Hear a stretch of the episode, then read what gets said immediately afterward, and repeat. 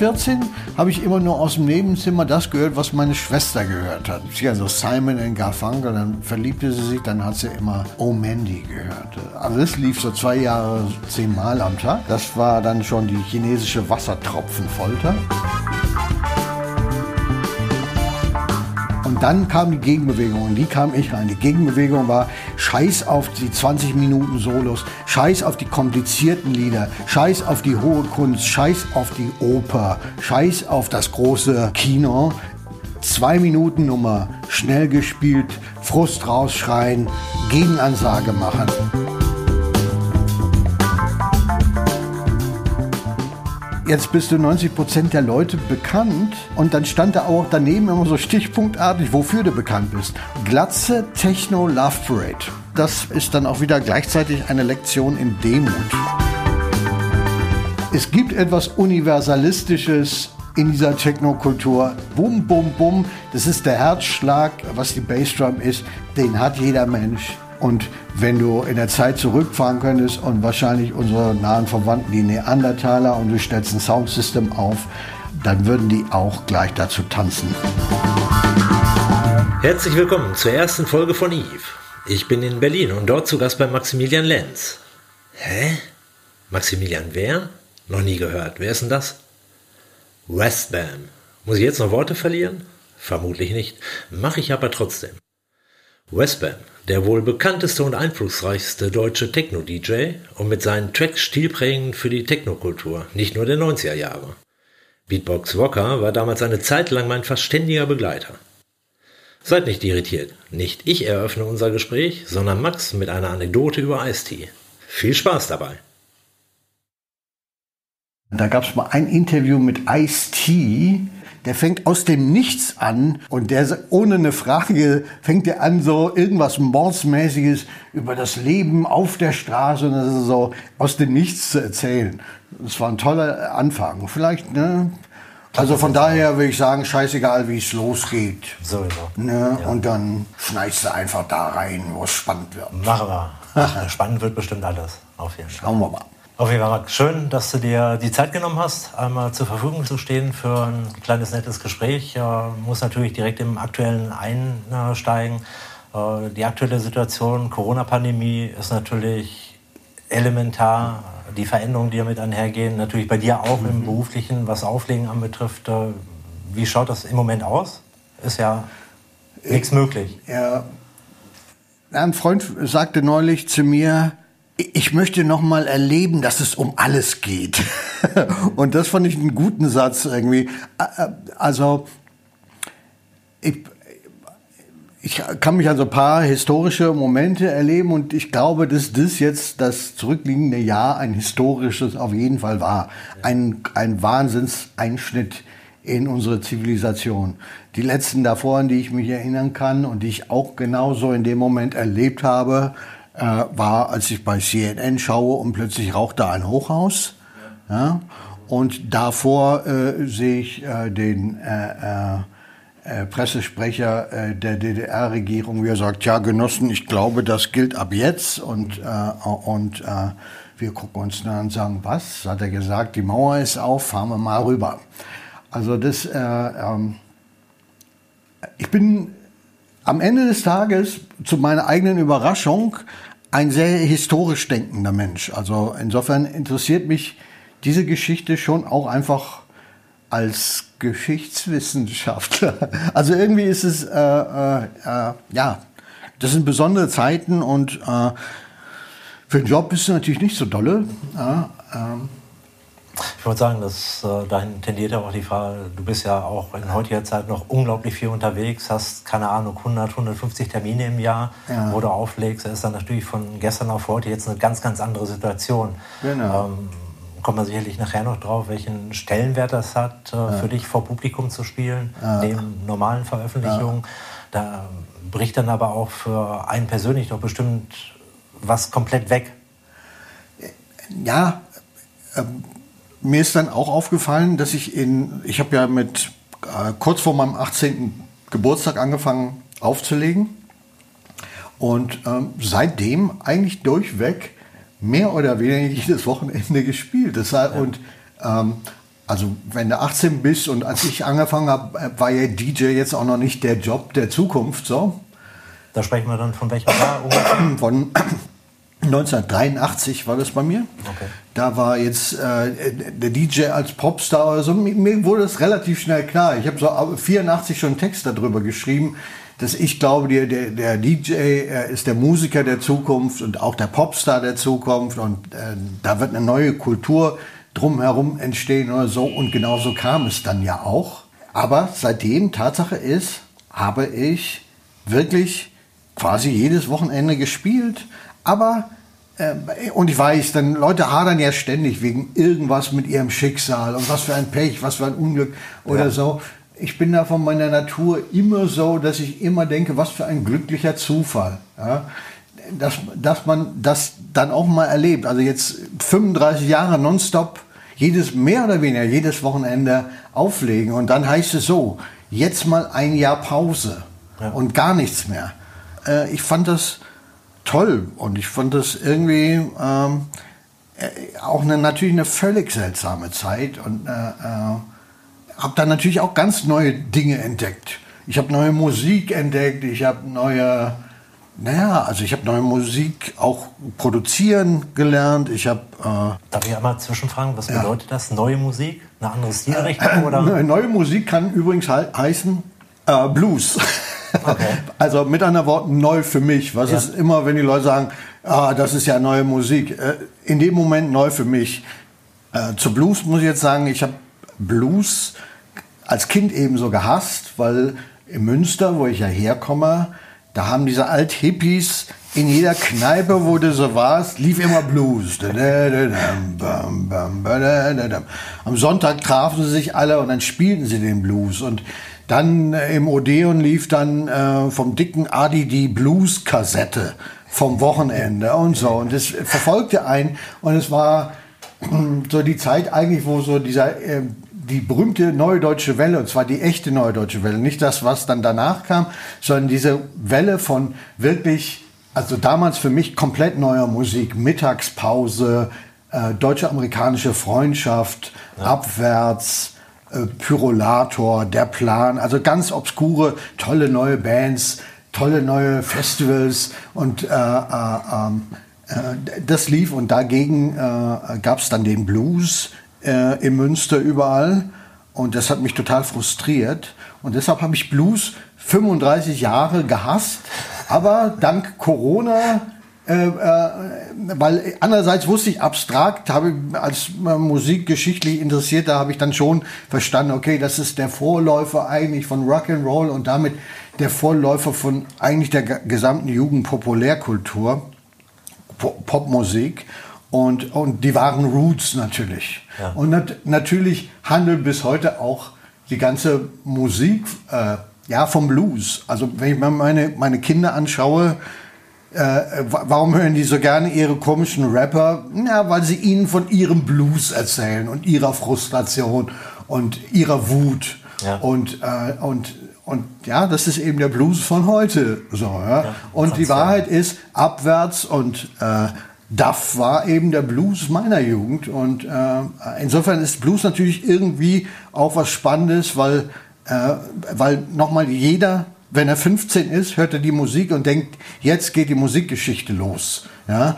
Wenn, wenn du mit 1980 15 warst, dann ist das der Moment, wo du denkst, die Musikgeschichte geht los. Ja, wenn du 90, 15 warst, denkst du, da geht's los.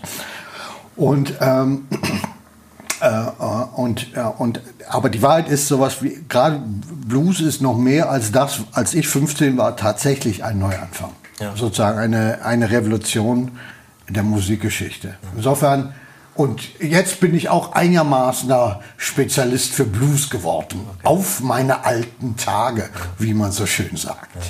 Dann vom Hören oder auch selber äh, irgendwas äh, machen? Äh, äh, nee, nee, also sozusagen, sagen wir mal so, ähm, äh, bei Blues könnte ich vielleicht als Bassist noch so gerade einsteigen. Mhm. Obwohl, naja, also äh, ich weiß, man muss dann immer zwölf Takte zählen. Im Techno zählt man eher 16 Takte, im Blues zählt man zwölf. Okay. Wobei mittlerweile gibt es auch so viel Techno, der eigentlich Blues-Schemen hat, wenn ich jetzt so drüber überlege. Aber das ist vielleicht zu musiktheoretisch.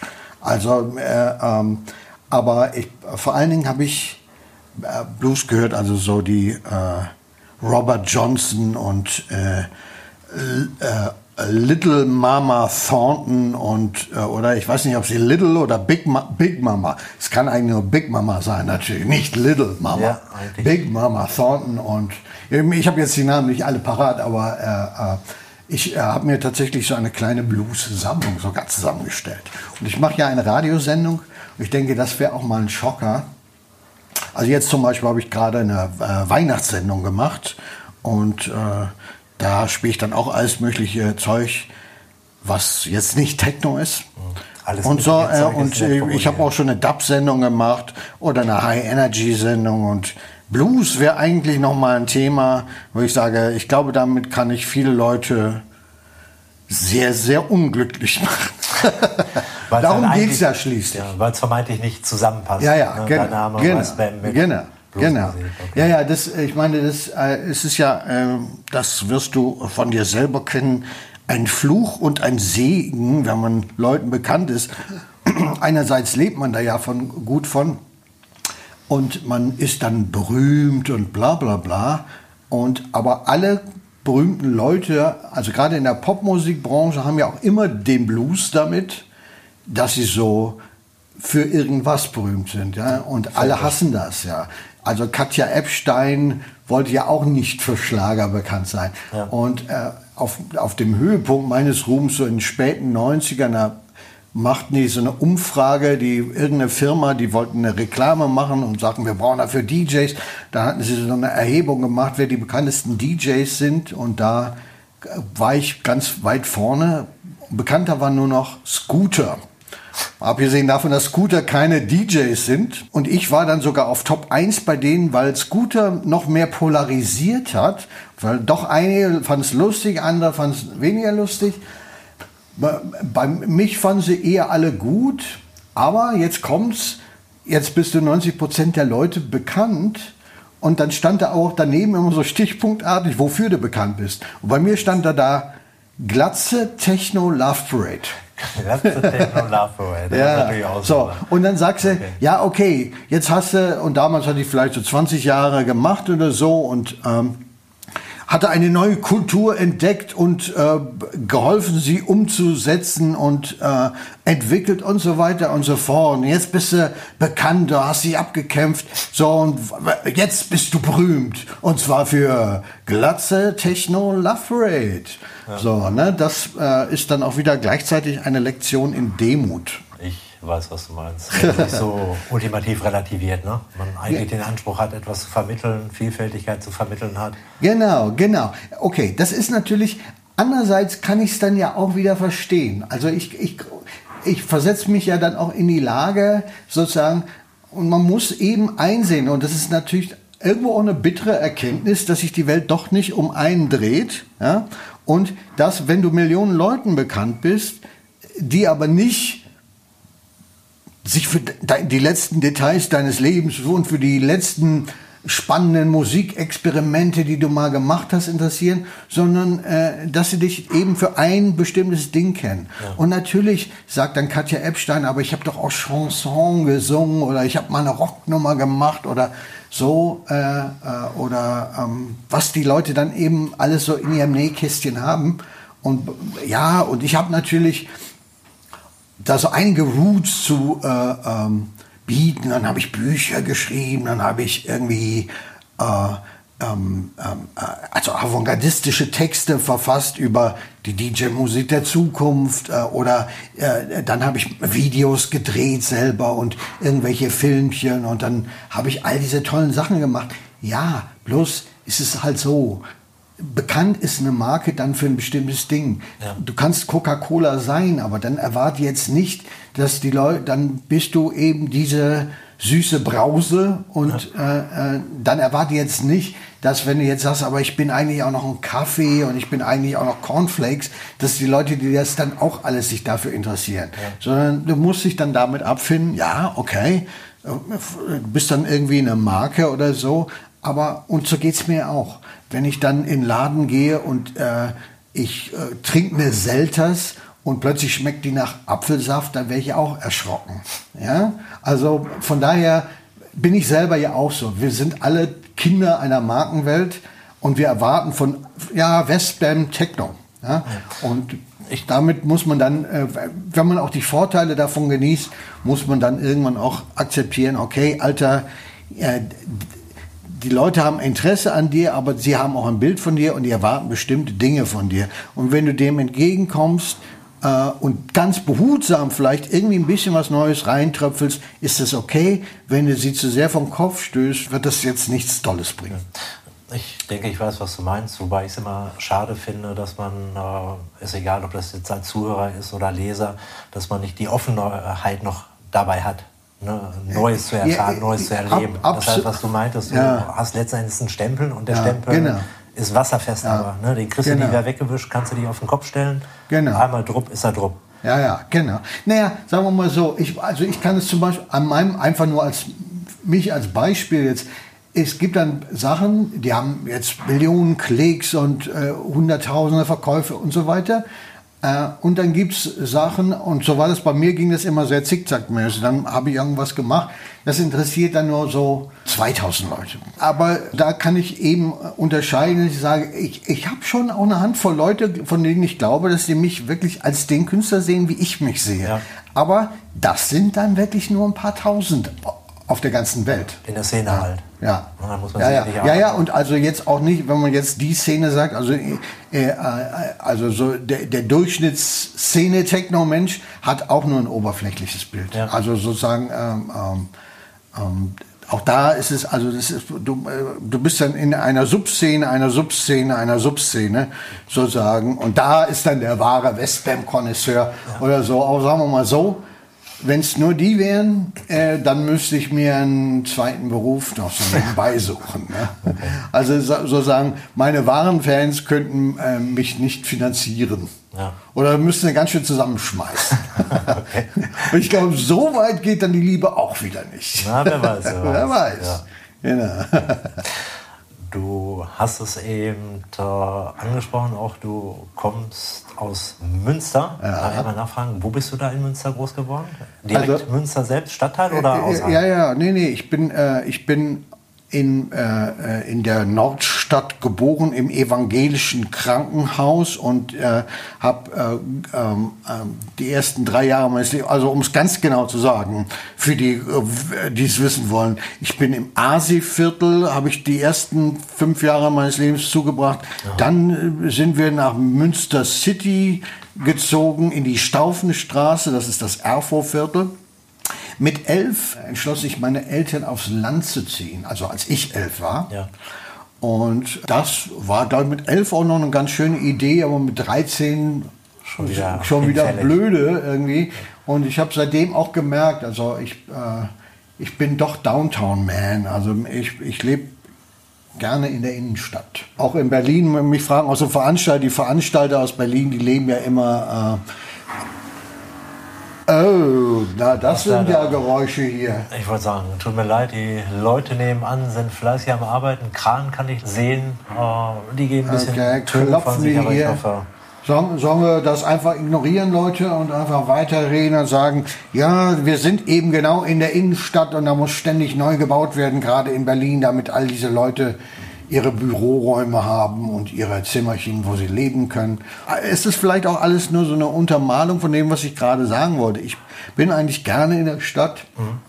Und die Leute, äh, und in der Stadt wird immer rumgewuselt und gemacht und getan und, äh, und mir gefällt das. Und wie gesagt, ich kenne so Veranstalter, die alle so Randberliner sind und in einem Häuschen so fast schon im Brandenburgischen oder schon im Brandenburgischen leben so in so Reihenhäuschen oder sonst was vor den Toren der Stadt. Ja. Mir wäre das nichts, so, ja, weil äh, ich äh, freue mich daran, so, dass ich auf die Straße und dann gleich mitten im Leben bin. Ja. Also ich lebe jetzt hier gerade um die Ecke auch äh, direkt an der Hauptstraße mit Blick auf den Friedrichstadtpalast äh, und das, äh, das gefällt mir sehr gut.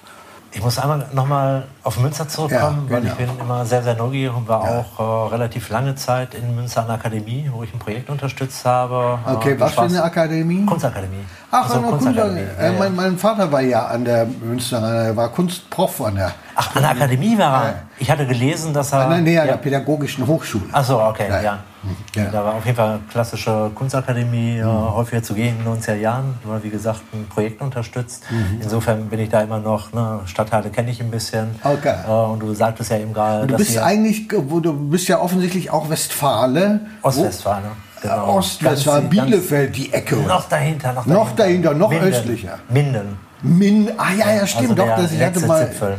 Genau, in Minden. Ja, das ist ja. also Kreis Minden, groß geworden bin ich in Porta Westfalica, ist etwas Ah ja, vorgelagert, genau. Wesergebirge, Ja, ja. Wiengebirge. Ja, die Porta Westfalica ist mir natürlich ein wunderbarer Begriff, also sozusagen, weil ich natürlich, ich bin ja schon als Punkrocker immer nach Berlin und dann äh, haben wir manchmal zusammengeschmissen, Benzingeld und Porta Westfalica, Bad Oeynhausen, also, da ist man ja immer so lang gekommen. Ja. Und, so, ne? Ja. und gerade eben die Porta Westfalica war natürlich irgendwie so eine, eine ganz klassische Adresse irgendwie. man- also ich weiß gar nicht, ob das genauso stimmt, aber so, wo man jetzt auch als Westfale sagt, jetzt bin ich wieder in Westfalen oder jetzt verlasse ich Genau. Westfalen. Ne, wenn du durchfährst, auch von Münster kommt dann nur Bad Oeynhausen, linke Seite Kaiser Wilhelm Denkmal, rechte Seite, damals schon der neue Fernsehturm. Mhm. Das war immer was. Absolut. Aber Ostwestfalen finde ich ja auch schon toll. Ich äh, sage immer, ich äh, lebe im südlichen Zipfel von, des nördlichen Ostwestfalens. Okay. So, Ja. ne, dann hätte man alle Himmelsrichtungen beieinander. Und das ist ja das Schöne an Sprache. Und letzten Endes, du kannst etwas sagen, aber die Interpretationsmöglichkeiten sind immer vielfältig. Wunderbar. Geschmeidig. Wo ich aber noch mal darauf hinaus wollte, war Münster, weil ich ja sehr neugierig bin. Du sagtest, ihr seid dann äh, eine kurze Zeit auch außerhalb wohnhaft gewesen. Wo Mhm. war das dann? Äh, Hansell. Der Hansell ist so ein, also wirklich ein, äh, eine 200 Seelen Bauernschaft. Okay. Also meine Eltern hatten dann einen sogenannten Kotten, Ja. ne, ein Kötterhaus äh, äh, mit einem Hektar Land sozusagen und haben sich das dann da umgebaut und damit man da auch so schön malen konnte und dann konnte man immer nach draußen ziehen und den Sonnenaufgang machen. so. das ist natürlich sehr idyllisch. Ja, ja, ja, ja, genau. Äh, und äh, ja, aber wie gesagt, ich wurde dann genau, also mit elf ging das noch, mit, mit 14 war, war ich Punkrocker, da wolltest du natürlich nicht am Land rumhängen. So, ne? Ja. Also Punkrocker dann wirklich Punkrocker Ja, ja, oder so in Punkrocker, den wirklich schon richtig von der. Überzeugung alles Ja, was ja, mit mit einhergeht. Lederjacke, Bondage-Trousers, Springerstiefeln, Okay. spiky Hair. Ja.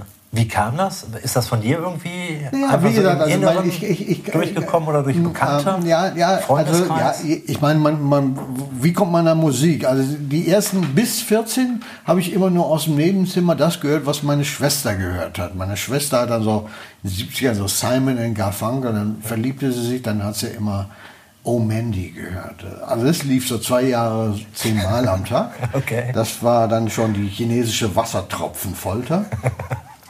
Äh, äh, und äh, in meiner Weihnachtssendung habe ich jetzt wieder mal Simon and Garfunkel gespielt. Das gefiel mir dann irgendwie. Ähm, ähm, schon. äh, das ist irgendwie so tolle, spookige 70er Jahre Musik. Da kann ich eben aus Kindheitserinnerungen irgendwie zu relaten. Ähm, äh, aber die erste wirkliche Musik, wo ich dann dachte, das bin jetzt ich.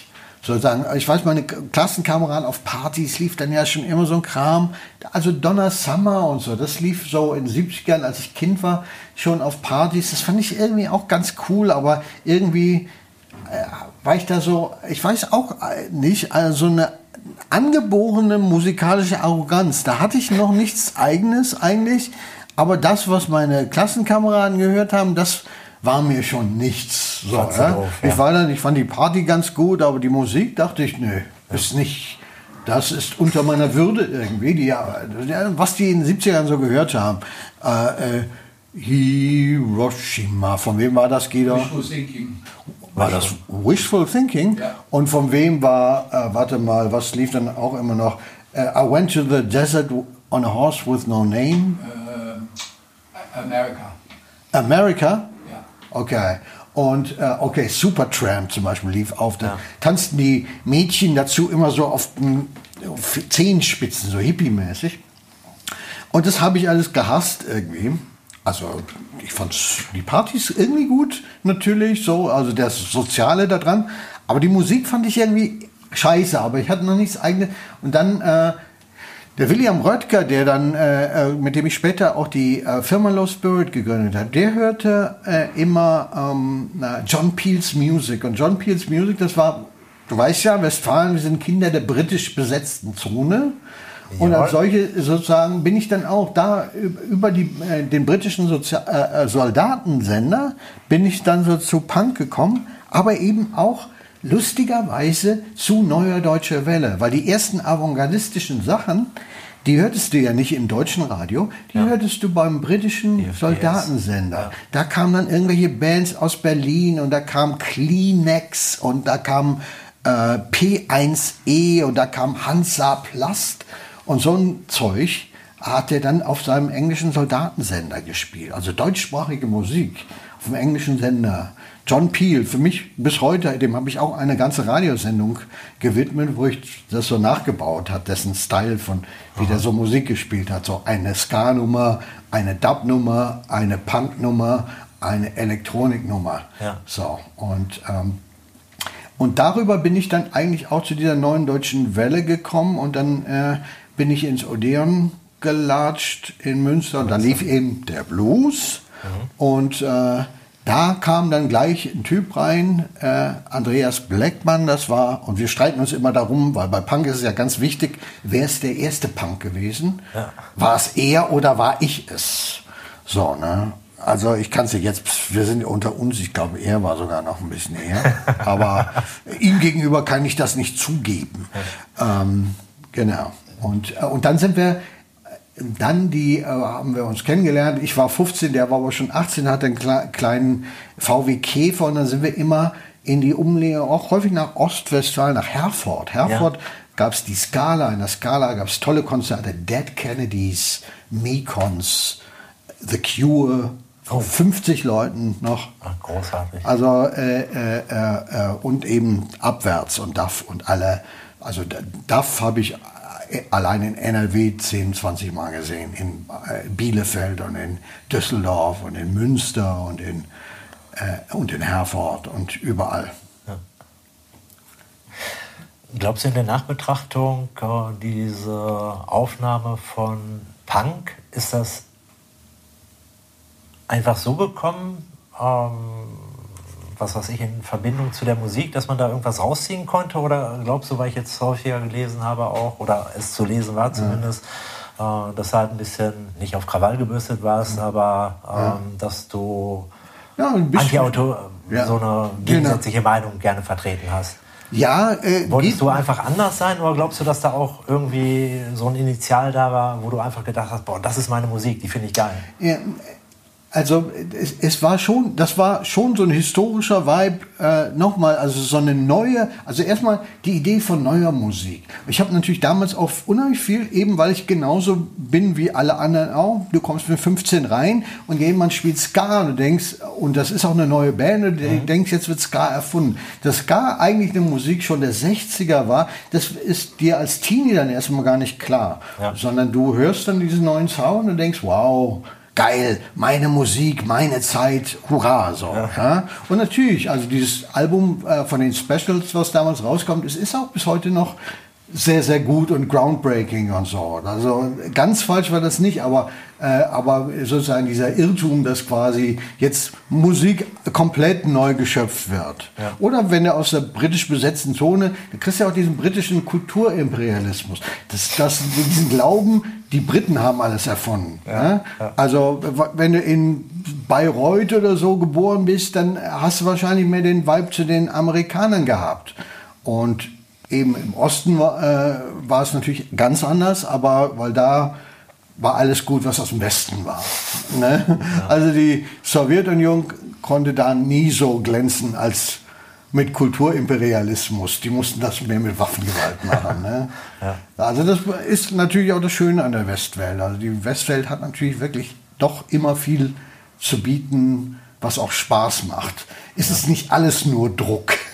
alles nur Druck Obwohl auch vieles Druck ist, aber es ist nicht alles nur Druck. Das ist ja das Schöne, dass immer mehrere Seiten zu betrachten sind. Da brauchen wir auch gar nicht von zwei Seiten sprechen, sondern eigentlich gibt es immer Ja, vier, ja. fünf Seiten, ne? je nach Position, je nach Wahrnehmung, Absolut. Sozialisation der entsprechenden Person und so weiter und so fort. Absolut. Gab es bei dir dann irgend so einen ultimativen Moment, äh, wo du für dich die Entscheidung getroffen hast, vom Hörenden zum aktiven Musiker zu werden? Naja, das ging auch damals. Auch fließend schon? Ja, ja, das ging ganz schnell. Also ich, äh, wie gesagt, ich wurde eigentlich mit 14 Punkrocker. Das ist jetzt, das war für, muss man jetzt auch mal sehen, wie langsam die Zeit damals noch war. Ja? Punk war ja eine Sache von 76, 77. Aber 79 war ich quasi ich oder Blackman die ersten Punks von Münster, also Jahre nachdem es, zwei Jahre nachdem es eigentlich schon mehr oder weniger diese Punk-Revolution mit Sex Pistols und Clash und so, Ja. war ja schon wieder vorbei eigentlich. Ne? Ja. Aber damals liefen die Mühlen der Zeit, also heute globalisierte Welt, Internet, zack, zack, zack. Alle Leute hören in Kasachstan am selben Tag übers Internet dieselbe Musik wie überall. Also das war damals echt noch anders. Anders, also äh, die Zeit ist wirklich äh, äh, objektiv anders noch gelaufen. Ja. Und äh, ähm, ähm, äh, aber was das Musikmachen anging, war ich da relativ schnell. Also mit 14 habe ich angefangen, habe ich das entdeckt so und mit fu- 15 war ich schon in der Band Bassist. Ja. Ja, aber wie bist du drauf gekommen? Also, also ich bin auch großer, auch als Jugendlicher oder als äh, älteres Kind habe ich mich immer begeistert für Musik, ne, weil es sich so entrücken kann. Du kommst in eine andere Welt, du hast irgendwelche Impressionen, die du damit verbindest. Weiß ich, ich bin jetzt natürlich ein Kind der 80er eigentlich, ja, ich bin halt ja. mit dem klassischen Pop Großbritannien Ja, groß ja. geworden, Duran Duran, Spandau Ballet und Konsorten, Ja. Wham, Ja. nicht zu vergessen. Ja. Ähm, aber für mich ist nie in Sinn gekommen, dass ich es auch selber mache. Praktisch. Naja, aber das praktisch. schon, wenn du die Bands nennst, dann ist das natürlich verständlich. Du musst das natürlich sehen. Also es gibt eben doch, das muss man jetzt sagen, also Zeiten sind dann schon ein bisschen anders. Wenn, Ja, ja. wenn du in den 80ern groß wirst und du hörst Wham, also das waren ja Leute, die konnten schon, oder zumindest George Michael konnte singen, die haben richtige Instrumente gespielt. war gemein, aber Äh, gut, ja. Ne, ne, äh, ähm, äh, äh, aber da- das, das war jetzt eine Idee, was zusammengeklickt hat von, ähm, äh, äh, von, also zwei Jahre später hieß es dann die genialen Dilettanten. Das war ein Motto von Einstürzen, Neubauten. Aber d- das war schon auch in dieser ersten neuen deutschen Welle. Ja? Äh, nämlich der Glaube, du brauchst nur eine gute Idee und du benutzt dein Instrument, aber es geht eben, das war ja auch so eine Gegenbewegung gegen die 70er Jahre Pomprock. So, also so was da so von 70er Jahren mit Queen und Pink Floyd, da wird die Musik ja immer orchestraler Ja. und immer so und dann brauchtest du eben da noch ein String-Orchester und dann und eine mega Lightshow und dann gab es ein Gitarrensolo, das war wie eine Partitur und ging über zehn Minuten.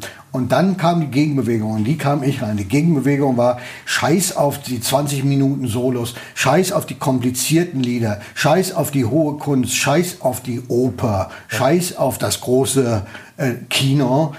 Zwei Minuten Nummer, schnell gespielt, Frust rausschreien, äh, Gegenansage machen. Äh, jeder kann das, nein, nicht lange üben. Das kam natürlich auch wiederum mir entgegen aus meinem hippie-anti-autoritären Ding, wo es ja auch darum geht, dass man nicht züchtig irgendwie jahrelang Instrument übt.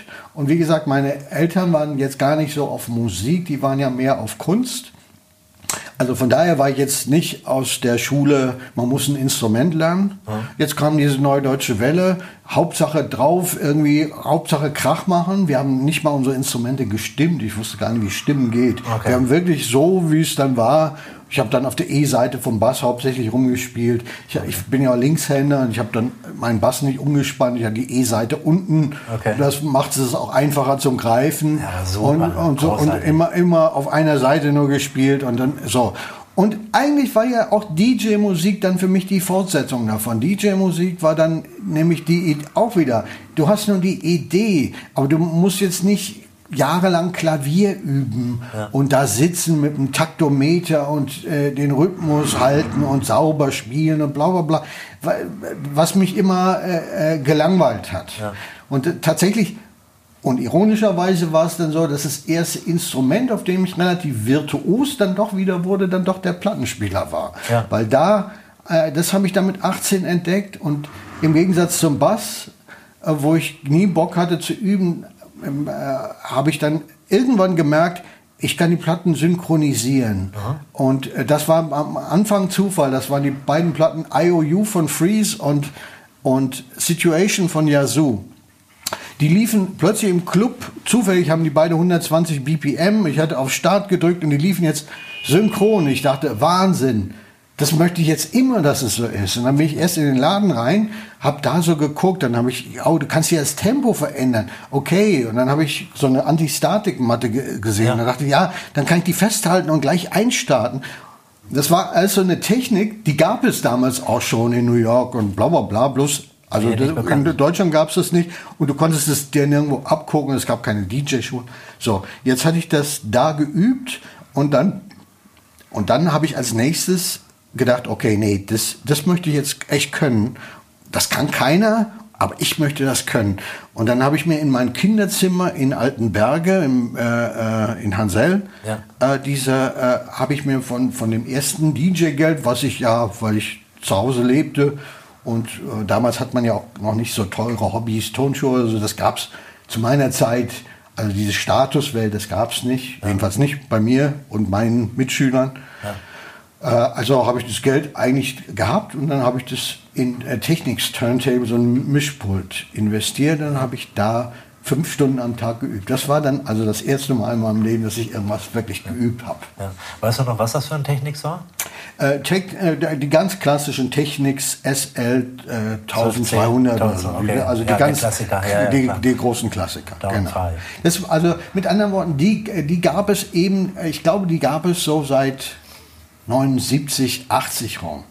Und, aber die, und die standen auch in allen Discos, aber jetzt nicht, weil die DJs damit gemixt hätten, sondern weil die so robust und so schwer waren. Da Ja. konntest du dann Bier reinkippen, dann liefen die immer noch weiter. Und Das waren, waren ja auch keine Riementriebler, sondern dann genau, das, gesteuert. genau. Und äh, das war einfach sozusagen, das war Standard in allen Ja. Dissen. Und äh, ähm, aber keiner hat die, also als ich angefangen habe, ich konnte an meinem ersten Abend ja auch noch nicht mixen natürlich, aber kein Problem, weil keiner mixte. Und da wurde mir so von dem DJ vorher er erklärt, du musst den so ein Viertelumdrehung, du suchst den Anfangspunkt mit dem Kopfhörer von der Platte, dann drehst du eine Viertelumdrehung zurück, die braucht er zum Hochsehen, dann drück- drückst du auf Start, wenn du merkst, die andere Platte wird leiser, drückst du auf Start, dann kommt die hoch, dann ziehst du den Crossfader rüber und fertig ist der Mix. Und, und das, das war ja eigentlich DJing eigentlich bis 1990 so äh, war das auch normal in den meisten Dissen. Ich meine, es darf man auch sich nicht vertun. Es ist natürlich bis heute so, dass in meisten Dissen das so abläuft. Ja. Also äh, bloß, äh, bloß ist dieses Mixen ist dann über Techno und Hauskultur ein viel größerer Standard geworden. Ja. Habe ich das jetzt richtig verstanden? Auch heute noch mit Plattenspieler?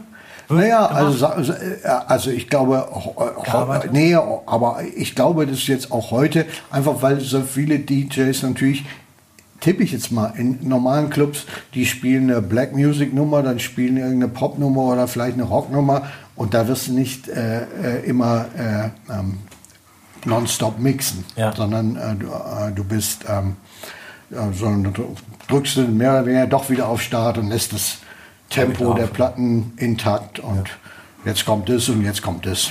Und vielleicht machst du noch zwischendurch eine Ansage. Ja. Das, also das finde ich ja lustig. Irgendwie ähm, ist es ja so eine Kultur.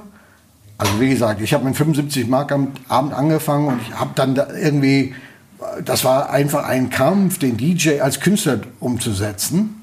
Sozusagen der, äh, ja, wo die Leute angefangen haben, irgendwann zum DJ hinzutanzen und äh, und, und darauf zu achten und dieses Mixen und so. Und daraus entsteht diese Riesenkultur und die füllt ja irgendwann auf Fußballstadien. Aber dann steht irgendwann wieder so ein DJ wie David Guetta da äh, und du, du siehst jetzt, legt er eine, eine Aufnahme auf, dann ist die zu Ende, dann macht er eine Ansage und spielt die nächste. Ja, also, und das fand ich dann wieder faszinierend, dass, ähm, auf eine Art, das ist jetzt wieder das, auf eine Art denkst du, ja, meine Güte, deine Ideen haben sich irgendwie durchgesetzt.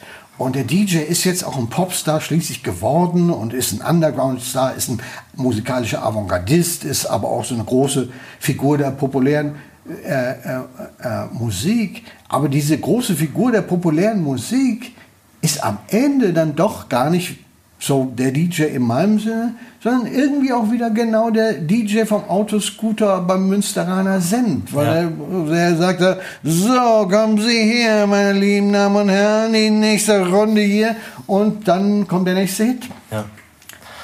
Ich denke, ja. ja das ist, glaube ich, äh, das Problem, was wir grundsätzlich haben in der Entwicklung jetzt der letzten 30 Jahre, dass wir halt diese, unterstelle ich immer, äh, jetzt zumindest mal, korrigiere mich gerne, ähm, dass halt diese Ursprünglichkeit verloren gegangen ist. Das, was die Leute darstellen, ist egal welchen Berufszweigen, ist eher so ein, so ein Bild, das projiziert wird.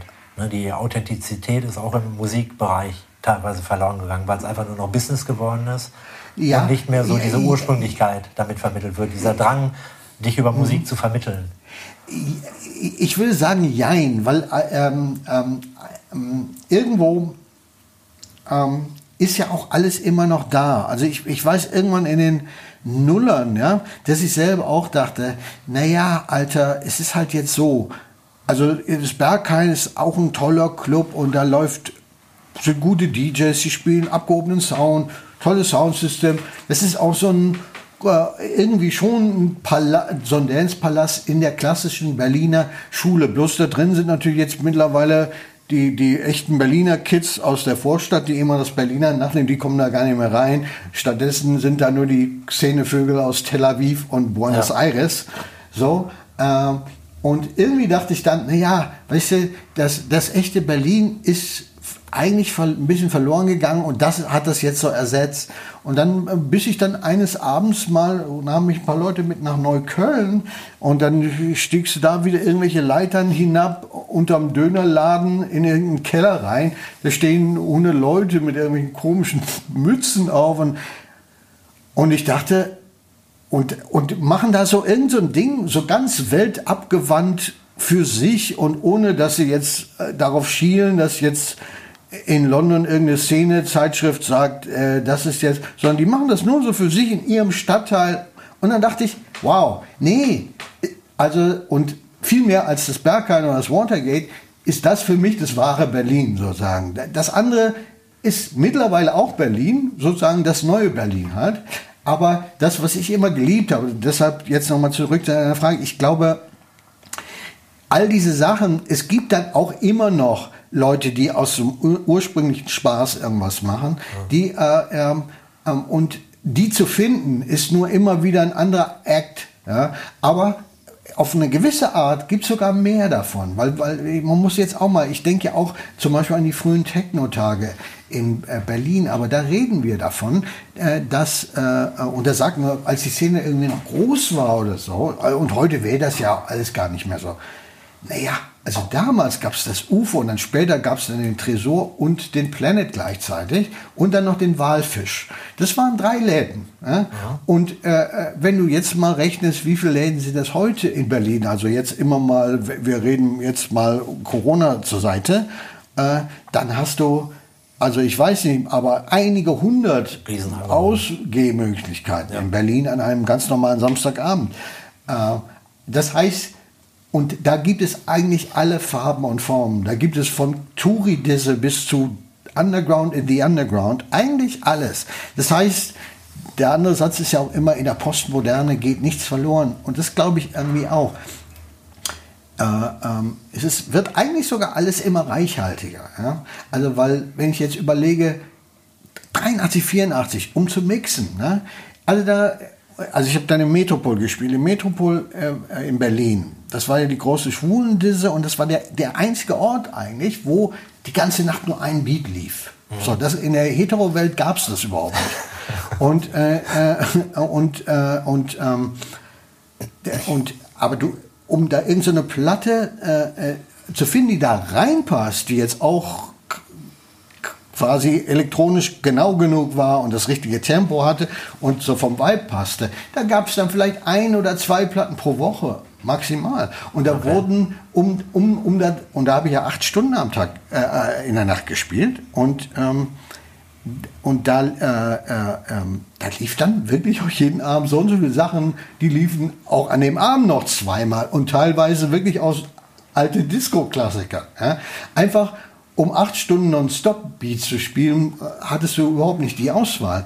Heute könntest du jede Woche länger als die Woche geht, mit neuer Musik füllen. Ja. Ja, das heißt, also die Reichhaltigkeit ist heute eigentlich gigantisch groß. Ja. Und, und, und, und in dieser Reichhaltigkeit, die, die, die Kunst ist heute, das dann zu finden. Und mir macht es ehrlich gesagt keinen Spaß, mir äh, 100 Stunden heute mittlerweile die Musik von anderen Leuten anzuhören. Also ich, da habe ich auch nicht echt nicht mehr die Geduld zu, aber ich weiß, es ist im Prinzip da. Ja? Ja. Ich, ich bin dann äh, einfach dadurch, dass es mir zu viel ist, dazu übergegangen, dass ich einfach in den Kasten blind reingreife, mir dann da ein paar Beats rausnehme und die sind dann noch nicht so, wie ich es haben möchte. Das, was ich haben möchte, gibt es da irgendwo da draußen auch, aber ich finde es so nicht. Also und ich habe keinen Bock, mich durch äh, 40 Stunden Scheißmusik, damit ich die eine Stunde finde, so, da habe ich nicht die Geduld zu. Dann nehme ich lieber irgendwas, was ich eher durchschnittlich finde, aber ich mache was draus. Also mit der, mit der heutigen Technik, äh, ich nehme es mit einem Ableton und dann mache mir meine eigenen Effekte darüber äh, und suche mir noch ein Vocal Sample aus dem äh, vom YouTube, wo der Trump irgendwas singt oder irgendwas, so äh, loop das und, äh, und erfinde mir äh, Musik, die dann äh, genau mein Mix ist. Das ist eben das, was ich dann heute mache. Ja. Und das ist die Art, wie ich mit der Situation von heute umgehe. Ja. Ich, die andere Art wäre halt, jede Woche 40 äh, äh, Stunden mir Horrormusik anzuhören, um die eine Stunde oder die fünf Minuten zu finden. Aber da, das wird mich so frustrieren. Und da, glaube ich, würde ich dann den Job an den Nagel hängen. Weil, äh, also das habe ich ja schon früher an den Plattenhändlern gesehen. Also wenn du ständig mit Musik konfrontiert bist, auch noch mit Musik, die dich nervt, ja. wirst du ein ganz missgelaunter, übler Charakter. Ja? Das ist ja immer so, wenn man Dinge nicht gerne macht, wenn man gezwungen ist, sich mit irgendwas auseinanderzusetzen, irgendwas bleibt kleben. genau. Deshalb wurden ja Plattenhändler auf die Dauer, also missgelaunte Arschlöcher, die auch alle Leute schlecht behandelt haben. Der Guido war einer von ihnen, er lacht im Hintergrund, weil der Guido war Chefeinkäufer im WOM München oder irgendwie, oder Chefkäufer, Chefverkäufer oder so. Okay. Aber äh, äh, genau, das war quasi so eine äh, äh ähm, äh, für mich dann schon damals so klar und, und so ähnlich, du müsstest heute sein wie so ein Plattenhändler. Du müsstest die ganze Zeit Musik hören. Oder, oder du musst dich an Charts von anderen Leuten, die da so Vorarbeit in, äh, machen, orientieren. Aber dann, dann bist du ja auch so ein abgekauter zweite Garde-DJ. Habe ich auch keinen Bock drauf. Also, äh, äh, und nochmal, jede Situation hat immer ihre Chancen und für mich ist es auch wieder eine Chance. Mein ganzes DJing habe ich jetzt so auch wieder in einer völlig neuen Phase und, äh, äh, und äh, ich bin eigentlich jetzt da, wovon ich eigentlich in den 80ern geträumt habe.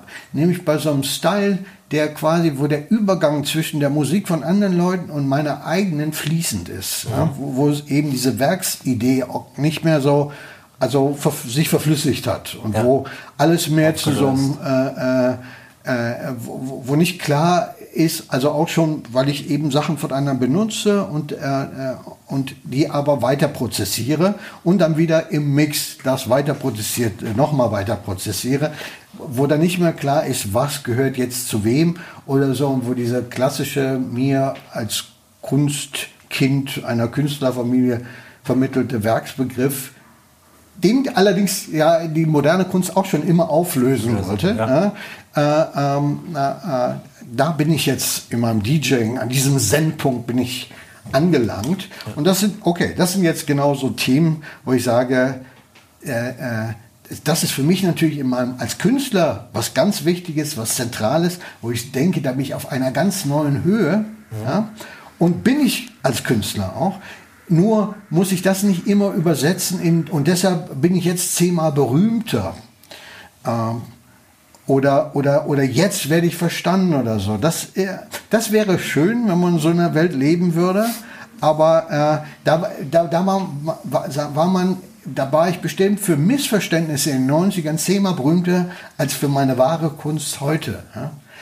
Da können wir jetzt sagen, ah, traurige Welt, aber Nö. nein, ich finde äh, ich bin, ich bin mit allem okay. So, ja? Ich sagen, ich tue mich da auch immer schwer, diese Klassifizierung gut oder schlecht. Das ist mhm. es eigentlich nicht so. Es ist nur anders. Es ist anders, genau. als man erwartet hat oder anders, als es genau. sein sollte, ne? genau. wenn man von idealen eigenen Idealen ausgeht. Ähm, so wie es jetzt von dem, was du vermittelt hast, äh, annehme für mich, muss es dann nach der Wende ja eine großartige Zeit für dich gewesen sein. Äh, mit den illegalen Clubs, die es ja hier ja. zahlreich gab, ne, wo Mundpropaganda Absolut. einen Tag vorher kommt, da legen wir auf, irgendwie Löcher in den Decken. Ja. Und du hast diese Strom geklaut, also wirklich so wie nach Bronx ja, in den frühen Hip-Hop-Zeiten. Genau. Das ist Im Planet haben die den Strom ab, angezapft und in Ostberlin, weil die, äh, die Geschichte wurde so häufig erzählt mit diesen neuen leeren Warehouses im Osten. Und das finde ich immer traurig, weil der Spannendste waren eigentlich nicht die tollen leeren Warehouses, als wären die Westler jetzt da reingekommen. Die Westler, für die war Techno äh, 89 auf dem absteigenden Ast. Dieses eine, dieser eine UFO-Club, der leerte sich langsam. Ja? Es war nicht so, dass da die ganz große Welle kam. Und aber was ich so faszinierend finde und so toll und was man an der Stelle wirklich merken kann, wie politisch Musik im Grunde ist. Nämlich, wenn eine politische Situation eintritt, die eben eine Lebensrealität der Menschen verändert, dann sucht sich dieses Lebensgefühl einen Soundtrack. Und mhm. das war in den 90er Jahren eben genau Techno. Und das lag nicht daran, dass das die hipste Musik war. Das stimmt eben nicht. Weil nochmal, 89 war das im Westen auf dem absteigenden Ast. Und erst als die Situation eintrat, die politische, dieser dieses neuen Lebensgefühl dieser ganzen Jugend aus dem Osten, die gedacht haben, wie ich werde nie irgendwo hin, ich werde nie nach Westdeutschland dürfen, geschweige denn nach USA oder sonst wohin, nach England oder so. Ich werde nie auf eine Techno-Party dürfen. Das kannten die aus dem Radio, aus dem Sender Freies Berlin und so. Ja. Das ist bekannt, ähm, ja. Diese, und da wurde jetzt reingepiekst und das explodierte. Und, und jetzt, und es war eigentlich die Energie dieser Kinder, die da so jetzt in die, in die erwartungsvollst in diese Clubs reinströmten, mhm. sozusagen. Und die, deren Lebensperspektive sich von den einen auf den anderen Tag am 9. November verändert hat. Ja. Das war eine Revolution. Also und deshalb muss ich sagen, ich habe ja Techno auch in Westdeutschland erlebt, sonst was. Und das ist alles schön und gut. Aber äh, und dann teilweise waren die äh, Kids im Westen so, ja, die im Osten, für die ist das alles noch was Neues. Na, die Kids aus dem Osten haben also Techno mehr erfunden als alle im Westen. Ja, einfach weil, äh, und jetzt auch nicht wertend gesagt, sondern weil äh, sich das für die auf eine ganz heilige Art mit einem heiligen Moment verbunden hat.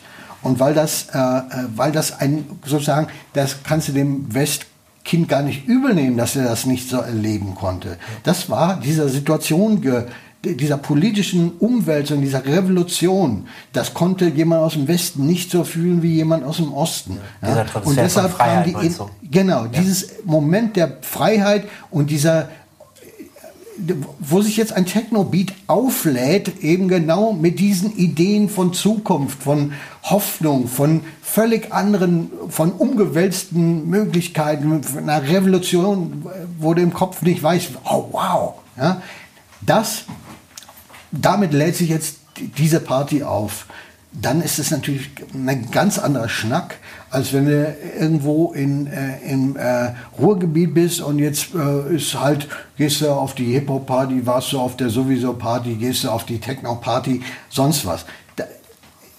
Nochmal, das wurde dann überall irgendwo heimisch. Aber bis zum heutigen Tag habe ich immer das Gefühl gehabt, dass Musik in Osteuropa, also Technokultur, einen anderen Stellenwert hat, eine andere Bedeutung. Das hängt genau mit diesem einen Moment zusammen, wo dieses äh, Sowjetsystem implodiert, wo die Mauer aufgeht und wo sich für Millionen und Millionen und Millionen von Menschen die äh, Lebenssituation vom einen auf den anderen Tag komplett drastisch verändert.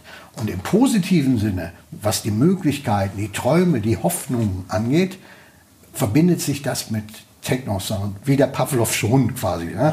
Also du, du hörst den Beat und du spürst das. Ja? Und das schwingt da bis und bis heute schwingt das mit. Ja. Da merkst du auch selber im Publikum dann Unterschiede? Was Also, diese Stimmung äh, anbetrifft, so die Ursprünge, warum die Begeisterung da ist, wie die Leute mitgehen? Also äh, man kann eigentlich beides erzählen. Sowohl, dass äh, die Unterschiede, die regionalen Unterschiede, die kannst du hier von Club zu Club sogar, von Stadtteil zu Stadtteil in Berlin erzählen. Okay. Also wie, wie, wie ist der Style hier, wie ist der Style dort.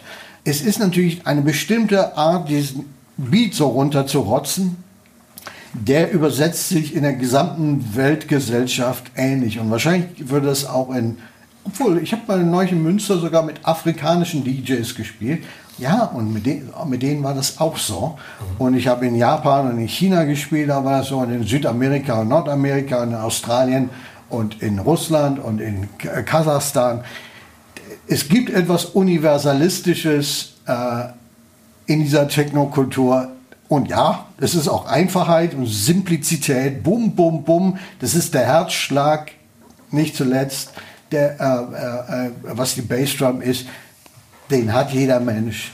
Und da kann jeder Mensch zu relaten. Und wenn du in der Zeit zurückfahren könntest und wahrscheinlich unsere nahen Verwandten, die Neandertaler, und du stellst ein Soundsystem auf, äh, dann würden die auch gleich dazu tanzen können. Ja. So, und äh, also mit anderen Worten, äh, wenn du einen Sinn dafür hast, dann gibt es wirklich feine Unterschiede von Club zu Club, von Stadt zu Stadt, von Land zu Land. Äh, und, ja, ähm, und das interessiert mich auch. Also so Orte, die so wirklich anders sind, Tokio zum Beispiel, ist für mich ganz faszinierend. Äh, das spiele ich sehr, sehr gerne. Und, aber ich merke auch, dass ich da ein bisschen anders spiele, weil ich eigentlich mir davon was aufnehme, wie die so sind. Und wo ich dann merke, also wenn ich da so, irgend so ein Beat rotze, mir fehlt da auch noch so die, in Bezug auf die, fe fehlt mir da noch was. Ja, da mache ich noch irgendwie an irgendwie so einen überdrehten Sound, weil äh, und da merke ich, jetzt drehen sie auch alle durch. Und, aber, und ich weiß dann aber auch, wo das herkommt, weil ich laufe durch die Stadt und kennst du diese, warst du schon mal in Tokio? Nee. Die hatten, Ah, die haben nein. diese äh, Spielhöllen, da ist ein infernalischer Krach. Da sitzen die zu Hunderten vor diesen Dingern und da äh, werfen die immer so, ich weiß nicht, ich verstehe die Regeln des Spiels nicht. Es geht um kleine Silberkugeln und unten hast du eine Menge davon und schmeißt sie oben rein und dann rattert's und schallert's. Und, äh, und, und, äh, und jetzt sitzen die da stundenlang. Du hältst es keine Minute da drin aus. Ja? Aber das ist deren Art der Unterhaltung. Und dann habe ich auch verstanden, wo das mit dem White Noise herkommt. Und was mir selber fehlt, wenn ich jetzt irgendwie nur Bass und Highs spiele, weil da brauchst du in der Mitte noch die totale Überladung, weil du spielst quasi vor diesem kulturellen Hintergrund. Ja. Das wäre jetzt für mich so ein Beispiel, habe ich übrigens noch nie erzählt. Insofern ist das eine tolle Story, ähm, wo mir jetzt sagt, also weil die Leute immer fragen, ja, Westbam, passt du dich denn an und spielst du dann immer das, was...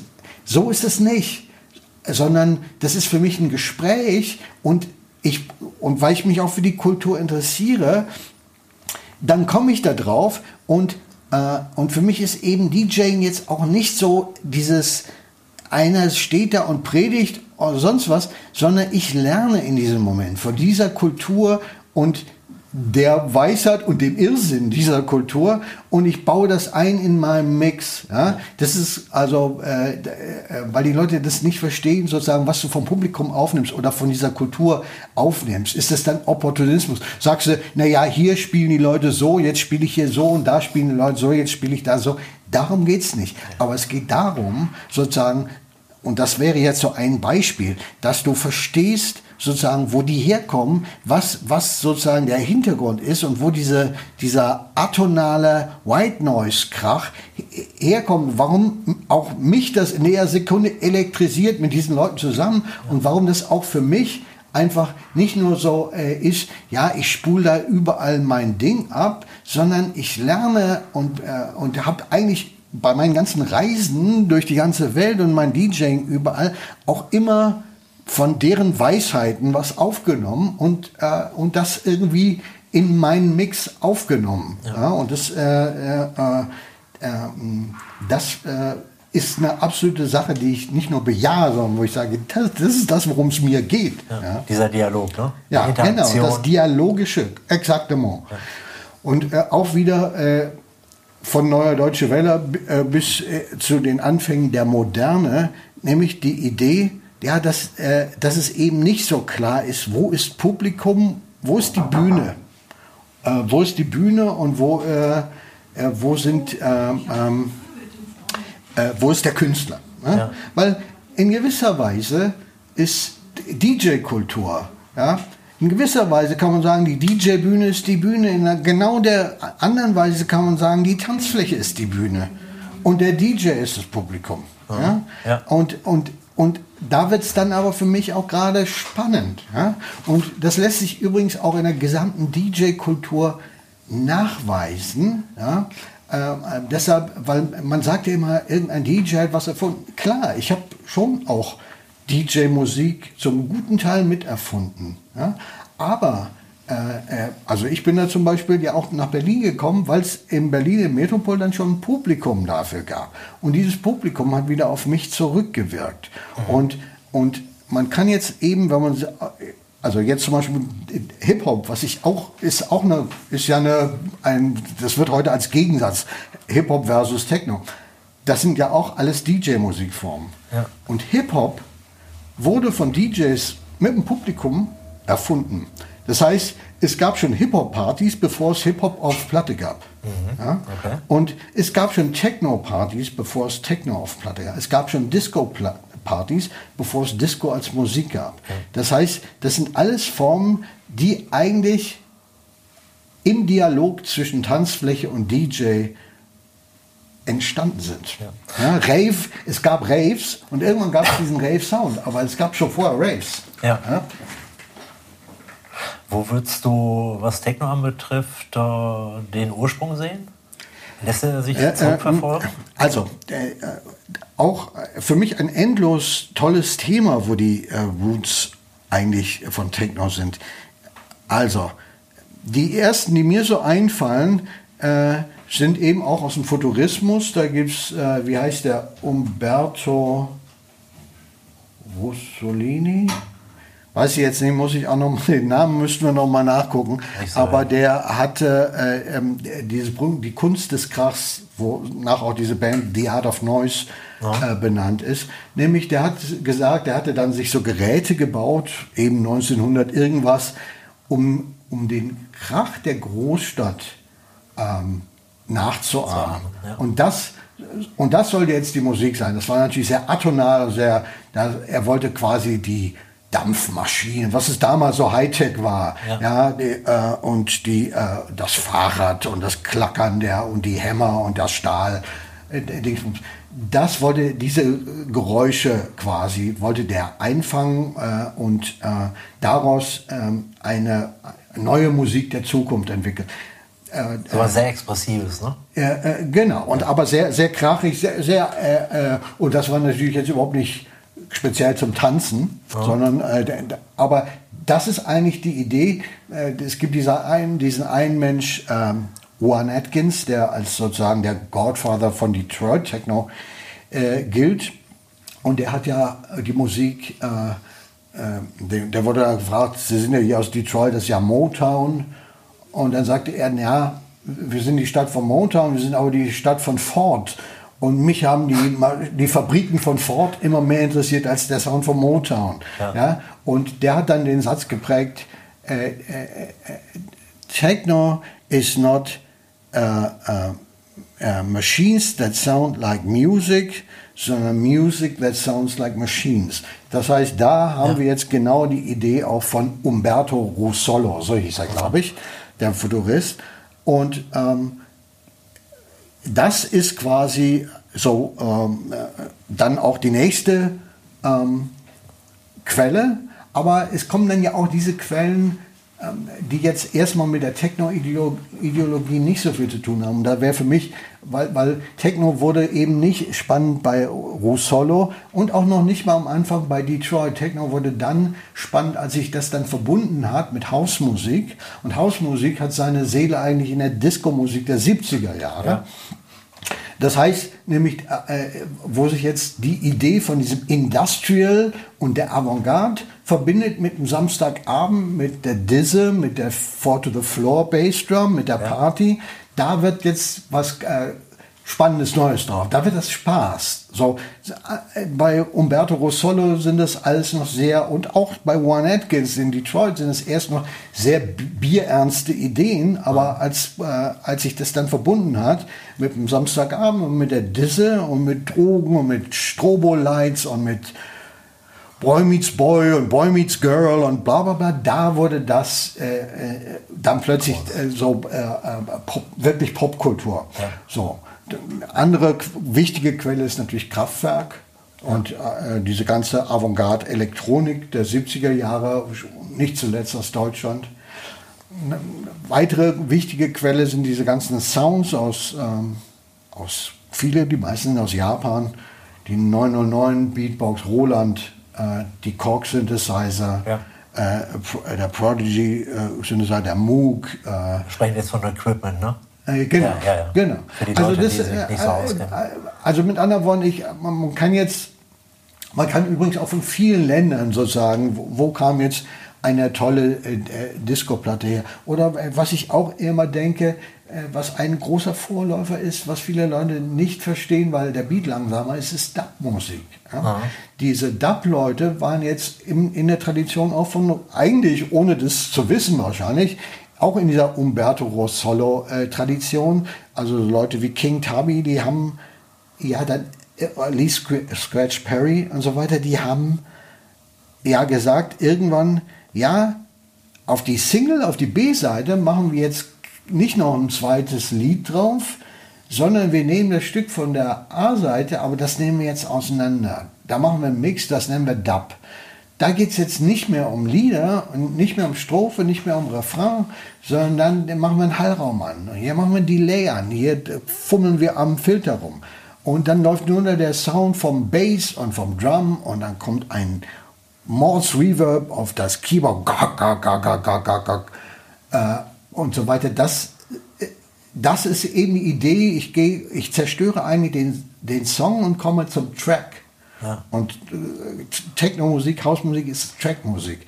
Das heißt, auch das wäre für mich so eine wichtige Quelle oder wo ich sage, da haben Leute in den späten 60ern in Jamaika auch schon Vorläufer geliefert. Kraftwerk haben dann in den 70ern so Sachen wie Stahl auf Stahl, äh, äh, äh, ähm, äh, das dann äh, mit der Bandmaschine und Stahlgeräuschen geloopt und, äh, und Beats dazu und Flanging an und dann zwei Minuten, drei Minuten auf, läuft nur ein Beat.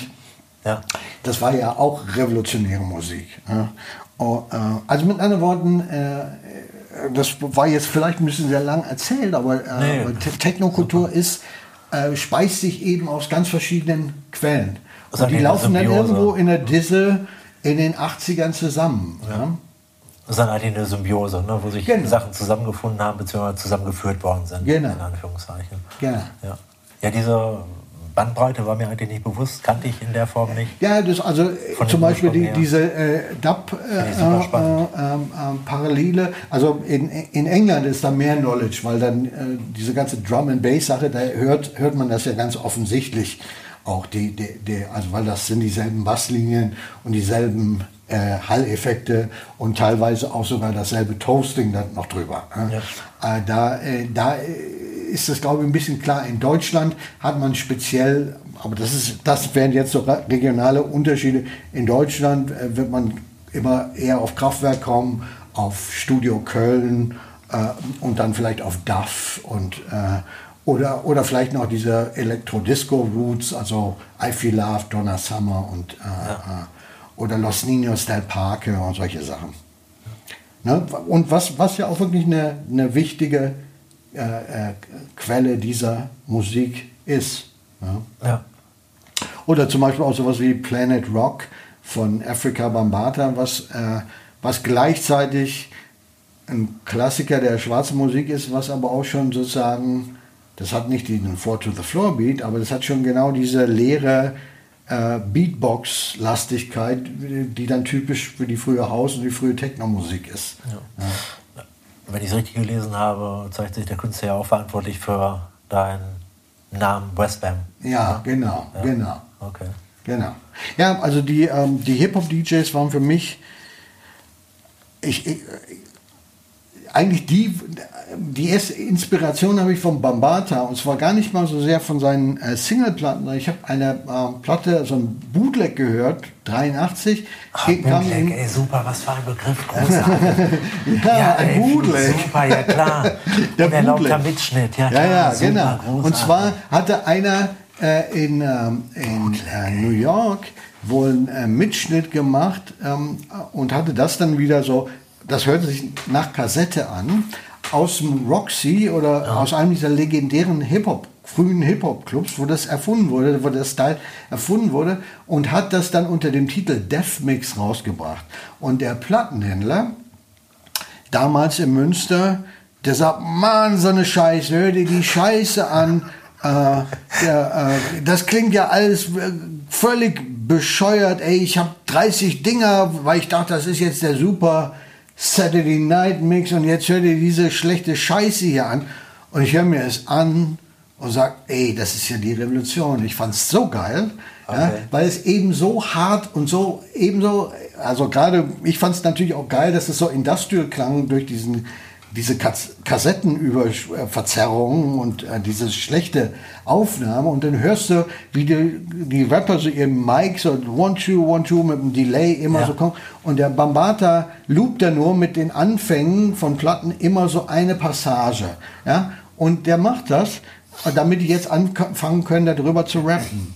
So, und ich habe aber was anderes drin gehört. Ich habe da drin gehört, DJ Avantgarde, ja, weil ich habe das natürlich gehört mit meinen Vorstellungen von Minimalismus und meinem Kunsthintergrund und John Ja. Cage und, und äh, äh, Philip Glass und so ein Kram.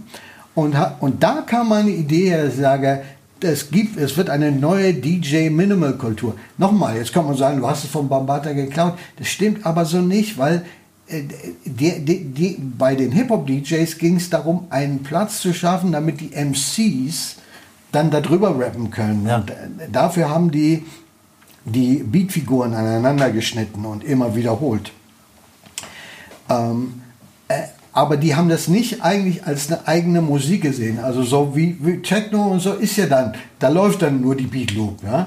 Aber das ist nicht das, worum es denen damals ging. Aber das ist das, wo ich auch damals die Idee dann her hatte, die ich dann in meinen Dingsbums übernommen habe. Und ich habe das in der Metropol mit High-Energy-Platten gemacht. Da habe ich also jetzt zwei High-Energy, also zweimal Dead or Alive oder äh, äh, zweimal Eastbound Expressway oder zweimal New Order, Blue Monday und dann immer dieses Intro nur wiederholt. Ja. und dann äh, hast du also quasi den High Energy Song rausgemischt und hast nur noch den schnellen Four to the Floor Beat gehabt. Und das sind dann eigentlich die, also das, da reden wir jetzt von 1984, 85.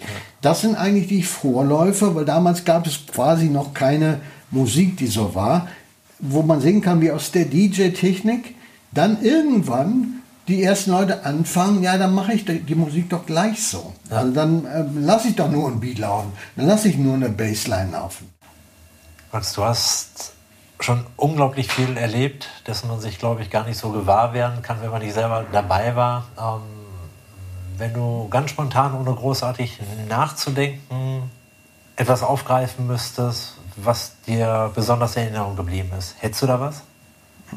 Also das Erste, was mich immer anspringt, und an, weil es für mein Leben das Entscheidende war und wahrscheinlich die beste Party, auf der ich je war, obwohl die Leute alle ganz scheiße aussahen und keine Musik lief und wenn dann nur schlechte, Okay. es war der Fall der Berliner Mauer. Okay. Das war von all diesen geschichtlichen Dingen, die im weitesten Sinne was Positives für, für die Gesellschaft, in der ich lebe, gebracht hat, wie ich glaube, und für mich speziell als Individuum auch, wo sich auch mein, wahrscheinlich mein Schicksal entschieden hat. Wahrscheinlich wäre ich sonst ein obs sehr obskurer Künstler geworden. Jetzt bin ich zwar auch ein obskurer Künstler, aber doch mit entsprechendem Erfolg. Du warst vor Ort, ne? Beim Mauerfall Ich war vor Ort. Tor Ich, wir, äh, wir, ja, ich habe die Geschichte schon häufig erzählt. Es gab einen sowjetischen DJ namens, der hatte sich dann Eastbam genannt. Aha.